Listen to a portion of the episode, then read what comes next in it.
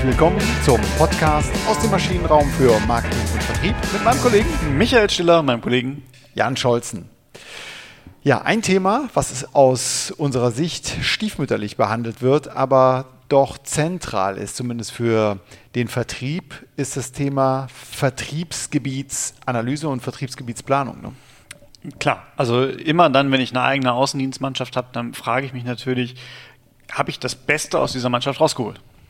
Genau, und deswegen heißt der Titel unserer heutigen Folge passt schon, Ausrufezeichen, Fragezeichen, Vertriebsgebietsplanung.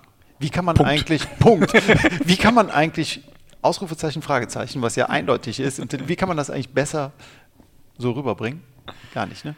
Nee, mit einer komischen Stimmenlage. Also okay, also passt sie denn schon, die Vertriebsgebietsplanung? Das ist so der, äh, das meinen wir auf jeden Fall damit. Und ähm, ja, der Punkt, den du gerade ge genannt hast, Micha, wenn ich schon die eigene Mannschaft habe, dann möchte ich natürlich A, dass das funktioniert äh, im Sinne des Unternehmens, aber vielleicht will ich ja auch die Kolleginnen und Kollegen möglichst lange bei der Stange halten und die Kunden sollten vielleicht auch noch zufrieden gemacht werden. Es sind ja einige Dinge, die da, die, die da eine Rolle spielen und, und über die ich mich dann sorge oder wo ich, wo ich was äh, auf der Straße äh, oder wo ich meine Unsicherheit herhole. Ne? Das ist klar. Das eine ist Kosten. Also, mhm. äh, wie teuer ist der Vertrieb und, und sind die Kosten da vernünftig eingesetzt? Also ein klassisches BWL-Thema eigentlich. In der Ressourcenallokation ja. äh, bin ich optimal äh, aufgestellt.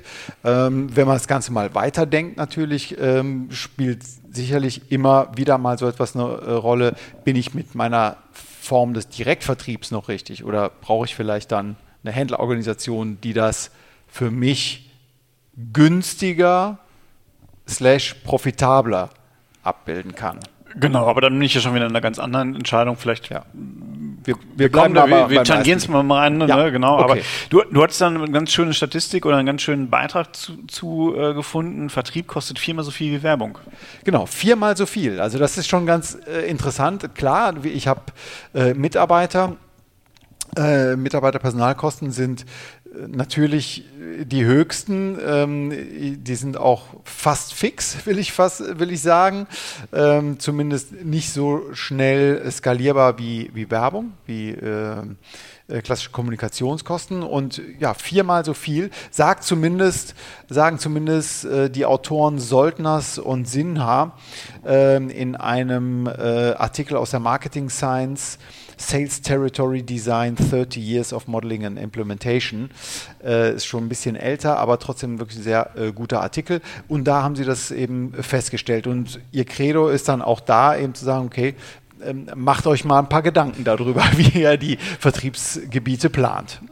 Äh, genau, und äh, auf dem Spiel steht natürlich auch Absatz, Umsatz, Marge. Ne? Also ich habe ja immer dieses, dieses, diese latente Unsicherheit, wäre da nicht auch irgendwie mehr drin gewesen, wenn ich es anders zuschneide, vielleicht aber auch, wenn meine Mitarbeiter anders performen. Ne? Ich, ich, bei, bei dem Gedanken fällt mir immer der Spruch ein, ein, guter, ein gutes Pferd springt nur so hoch, wie es muss. Genau. Ne? Und äh, ein guter Vertriebler verkauft nur so viel, wie er muss. muss. Genau, nämlich 100 Prozent. Ne? Oder vielleicht gleich drüber. Ja. Genau. Plus auch das ist immer so ein, so ein Punkt, 100% Zielerreichung. Also ich kenne genug Vertriebe, genug Unternehmen, bei denen die Mitarbeiter jedes Jahr 100, 110% äh, Zielerreichung haben, auch bei wachsenden Zielen, die dann draufkommen. Vertriebler jammern alle und sagen, oh, das kann ja wohl nicht sein, ich muss jetzt noch mehr liefern, liefern aber wieder zu 110% ab, um ihre Provision zu holen. Da weiß man auch, okay, da ist vielleicht noch ein bisschen mehr Musik drin, als man so denkt. Ganz genau, aber das ist ja eine äh, Betriebskrankheit, äh, Vertriebskrankheit, Vertriebskrankheit, wollte ich beinahe sagen. Genau. Äh, ein, ein schöner Spruch meines Vaters, der er mir zum Beginn des BWL-Studiums mit auf den Weg gab die Klage ist der Gruß des Kaufmanns. Fand ich sehr schön. Und das zieht sich in der Tat. Also da kann ich ihm nur recht geben. Äh, das war vor 50 Jahren so und das ist auch heute noch so. Absolut. Okay, nein, aber zurück zum Thema. Ähm, sind wir, wie viel Potenzial liegt denn drin, wenn man ein äh, Vertriebsgebiet optimiert. Und das ist so ein, auch wiederum hier aus diesem Artikel von Soldners und Sinner, sie sagen, äh, ohne dass der Markt in irgendeiner Form wachsen würde, ohne dass der Wettbewerb etwas anderes machen würde, also gehen wir mal davon aus, dass diese beiden äh, Punkte von außen konstant bleiben würden, dann hat man einfach durch einen optimaleren Zuschnitt der, ähm, der Vertriebsgebiete das Potenzial um 7%, ähm, um, um bis zu 7% einfach den Umsatz zu erhöhen. Verrückt, ne? Durch besseres also Denken. Einfach nur durch besseres Denken, durch besseren Zuschnitt. Ja.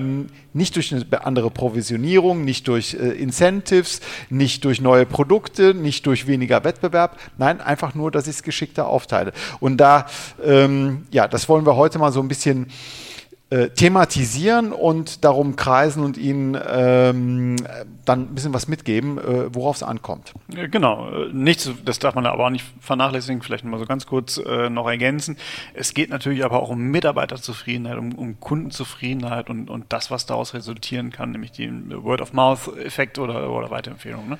Genau, also auch das finde ich sehr ähm, mal den Horizont erweitern, wenn man nicht nur im stillen Kämmerlein da sitzt mit Excel-Tabellen und vielleicht einer Landkarte von Europa oder von Dach oder von Deutschland Welt. Äh, oder von der Welt, genau, und, und jetzt Vertriebsgebiete plant und hier denkt, okay, wie kann ich das äh, optimal machen, sondern mit jeder Entscheidung, wie ich das Vertriebsgebiet ähm, äh, aufteile, geht auch eine Implikation oder Implikationen einher, die eben für die Kundenzufriedenheit, also für die Potenzialabdeckung, für die Mitarbeiterzufriedenheit äh, einher. Auf jeden Fall. Ne? Genau. Also es ist, nie, es ist keine eindimensionale Entscheidung, sondern eher schon eine dreidimensionale Entscheidung, wobei natürlich klar äh, das Potenzial aus meiner Sicht, also der Output dann am Ende des Tages, ob das jetzt Umsatz, Deckungsbeitrag, Profitabilität, äh, Marktanteil ist, aus meiner Sicht äh, klar im Vordergrund steht. Wie, äh, wie, wie so häufig. Ne? Aber vielleicht, vielleicht mal äh, so Stück für Stück, Schritt bei Schritt. Ja, gehen wir mal an den Ausgangspunkt. Äh, genau.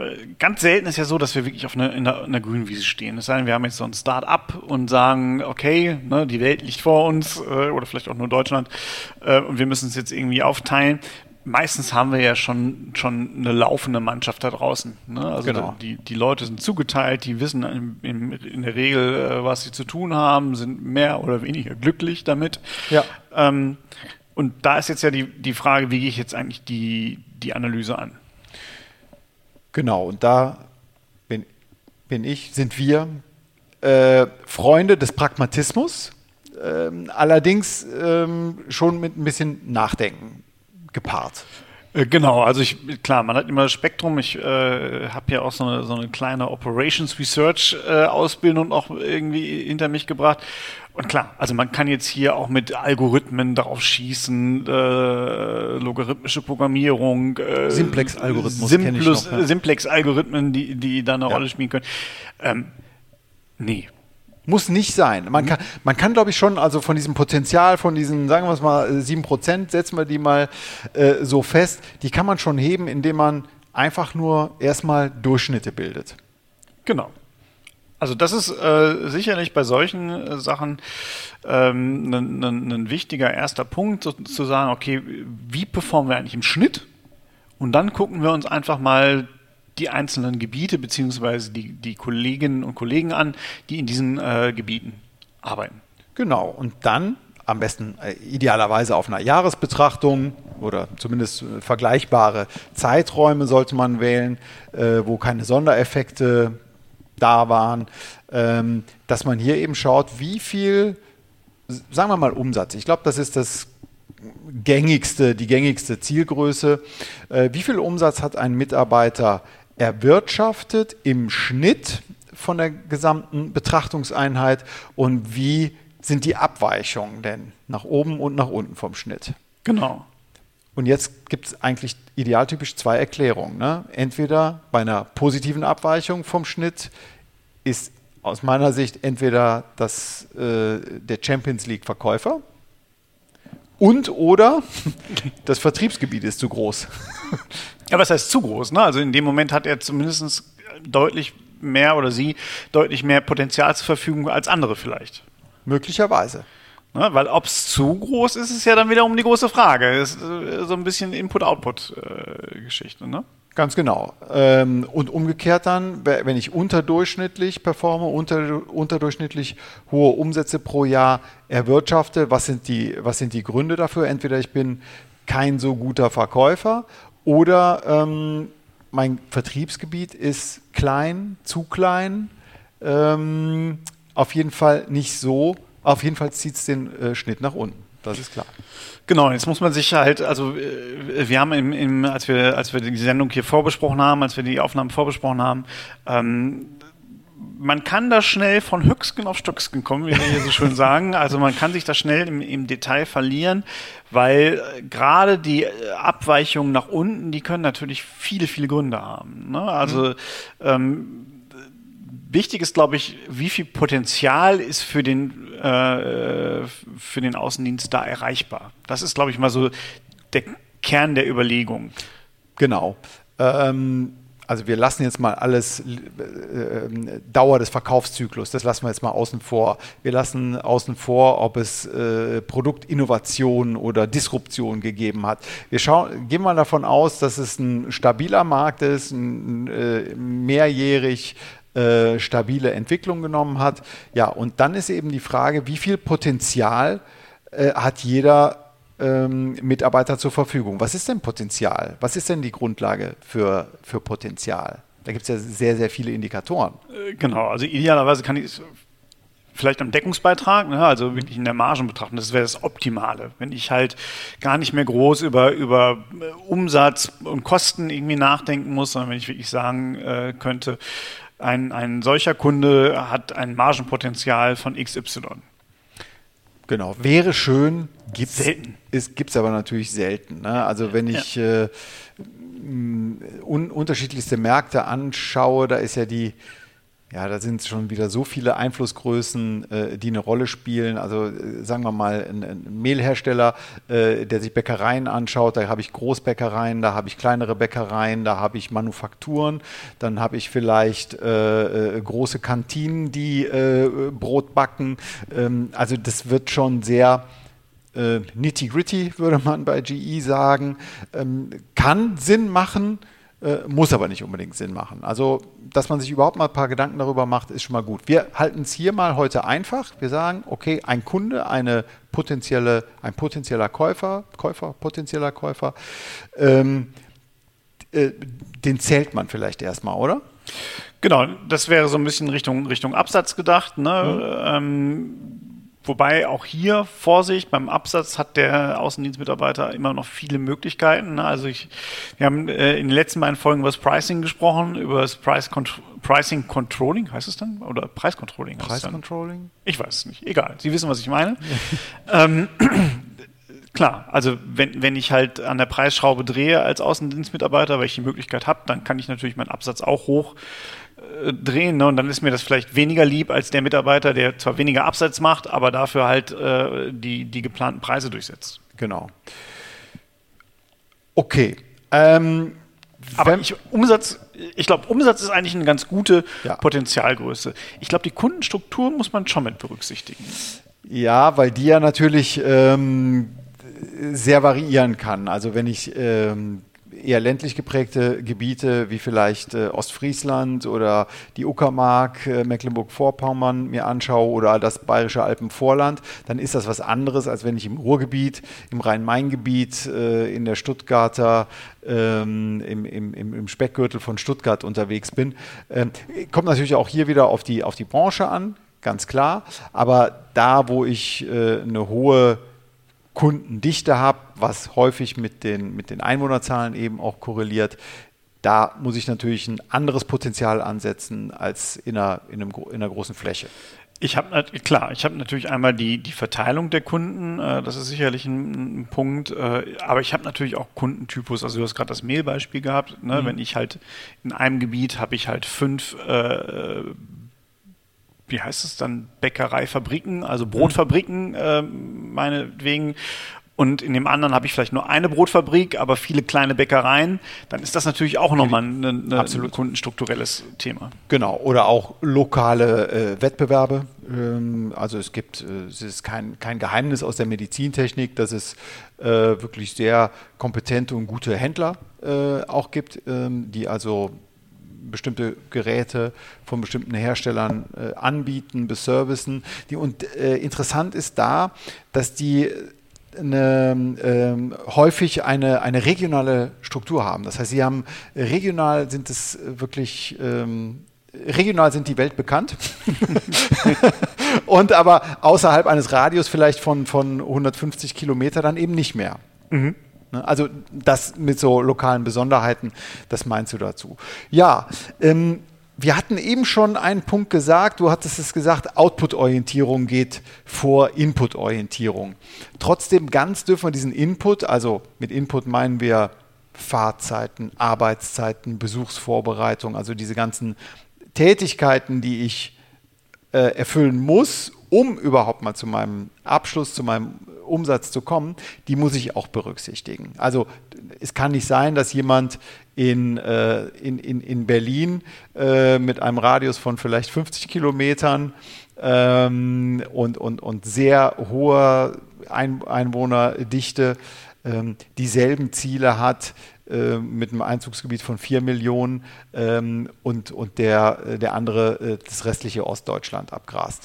Genau, also ich brauche sowas wie, wie also wie viel Zeit brauche ich für einen Kunden, ne? was ja. immer da reinspielt, ähm, um, um, um einen um, oder einen, einen Euro Umsatz zu generieren oder einen Abschluss zu generieren, das muss ich mit betrachten. Das ist ähm, auch aus unseren Beratungsprojekten äh, kann ich es nur sagen, wir haben ganz, ganz häufig das Thema, dass wenn, wenn Unternehmen, die sich zum ersten Mal mit dieser Fragestellung beschäftigen, mhm. man schaut sich dann diese Gebiete an und dann, dann zwingen wir häufig dann die Kunden dann wirklich in diese Überlegung rein. Und dann kommt halt raus, ja, und dann ist der Mitarbeiter halt 300 Tage in seinem Gebiet unterwegs im Jahr. Und dann, dann Wie viele Tage? Äh, 300 Tage. 300 und dann fängt Tage. man so an, ja, okay, aber wir haben halt nur 365 Tage, ne? Und dann sind schon mal 104 äh, Wochenenden, Wochenendtage dabei. und dann hat der Mitarbeiter auch Urlaub und krank wird er ja in aller Regel auch noch. Und vor- und nachbereiten muss er solche Sachen auch noch. Also er hat ja noch andere Aufgaben. Und dann stellt man relativ schnell fest, diese Diskrepanz. Und dann merkt man schon, okay, das, die Gebiete sind viel zu groß geschnitten. Da, da wird dann einfach Potenzial auf die Straße gelassen.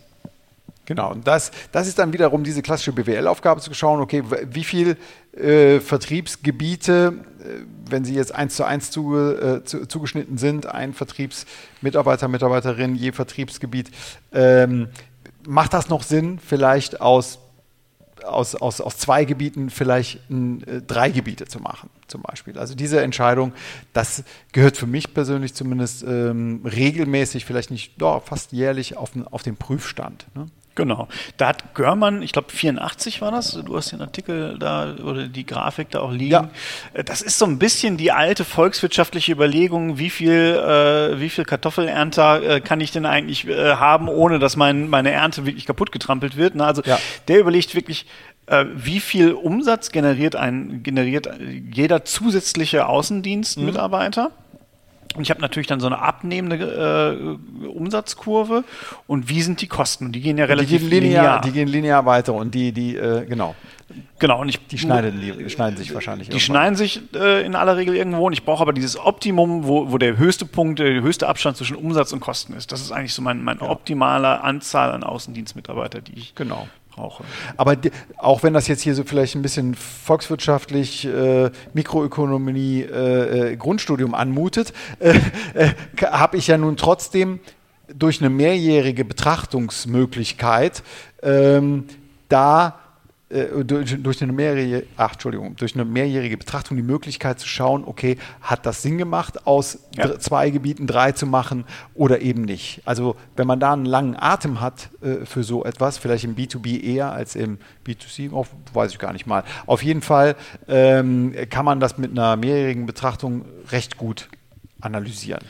Genau, das geht aber natürlich auch bis dahin, dass ich mir auch überlegen muss, äh, du hast das schöne Beispiel Uckermark, ne? da haben wir vielleicht einen wahnsinnig entspannten Kollegen, der viel Landschaft kennt, aber halt gar nicht die Möglichkeit hat, genug Besuche hinzubekommen, um halt äh, sich selbst quasi zu finanzieren. Ne? Und äh, da kommen wir halt bis in diesen Bereich rein, wo man sich überlegen muss, macht es immer Sinn, bestimmte oder alle Vertriebsgebiete mit eigenen Mitarbeitern äh, zu, zu bespielen, zu bedienen?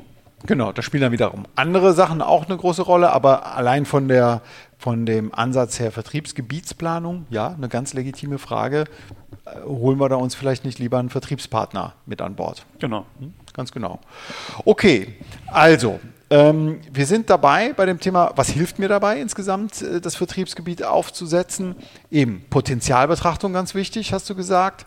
Ähm, Umsatz ist eine gute Größe, keine Frage. Trotzdem äh, Voraussetzungen müssen, lokale Voraussetzungen müssen berücksichtigt werden. Sowas wie Fahrwege natürlich auch. Also ich darf nicht nur nach Kilometern gehen, sondern eine Autobahn bringt, mir, bringt mich schneller ans Ziel als, äh, als die Landstraße. Landstraße ist banal, aber es gibt auch da ganz gute Planungstools, die das äh, berücksichtigen. Und äh, Thema Kundenstruktur natürlich. Ne? Genau. Das ist, äh, das ist äh, ganz wichtig. Äh, du hast Tools gerade gesagt, also gut kann man sowas natürlich immer mit solchen sogenannten Geoinformationssystemen äh, planen, ja. also äh, GIS-Systemen, da gibt es freie Varianten, es gibt Kaufvarianten, es gibt einige spezialisiert auf, auf Vertriebsgebietsplanung mhm. Äh, Varianten, die eine Rolle spielen. Ähm, das macht dann sicherlich auch teilweise Sinn, das nochmal mit, mit zu berücksichtigen. Genau. Prima. Und du hast es auch noch gesagt, äh, im Zweifel auch über, über andere Kanäle, Kanäle nachdenken. Ja. Gut, dann sind wir mit unserem Vor- und Zurückdenken mit den wichtigsten ähm, Einflussgrößen auf jeden Fall auch schon durch. Vielleicht kommen wir zum Fazit an dieser Stelle. Was zentral ist, aus meiner Sicht, auch aus meiner Erfahrung, äh, sowohl in der, in der Medizintechnik als auch davor, das Thema wird stiefmütterlich behandelt. Obwohl Musik drin steckt. Obwohl Musik drin steckt. Also es macht Sinn für jeden Vertriebsmanager, ähm, auch für jeden Vertriebsmitarbeiter reinzuschauen äh, ins Gebiet, ob er seine äh, Arbeitszeit richtig allokiert oder ob der Vertriebsmanager, der Verantwortliche, äh, das Vertriebsgebiet so geplant hat, dass eben äh, das Optimum für die Unternehmung herauskommt. Genau. Wichtig ist aber, machen Sie es. Machen Sie keine Doktor raus. Ne? Also ich glaube, das ist jetzt schon allein das Gespräch, wenn ich jetzt ein bisschen rekapituliere. Mhm. Äh, auch wir haben uns ja schon an der einen Stelle jetzt vielleicht ein bisschen verloren, an der einen oder anderen Stelle. Ähm, also du, ich nicht. man, man kann einfach äh, da eine Wissenschaft draus machen. Ja. Das hilft ihnen aber eigentlich nicht. Nee. Sondern äh, pragmat, eher pragmatisch, aber ja. machen. Aber machen, ganz genau. Und dann natürlich in der Konsequenz auch ähm, die, äh, die Entscheidung treffen.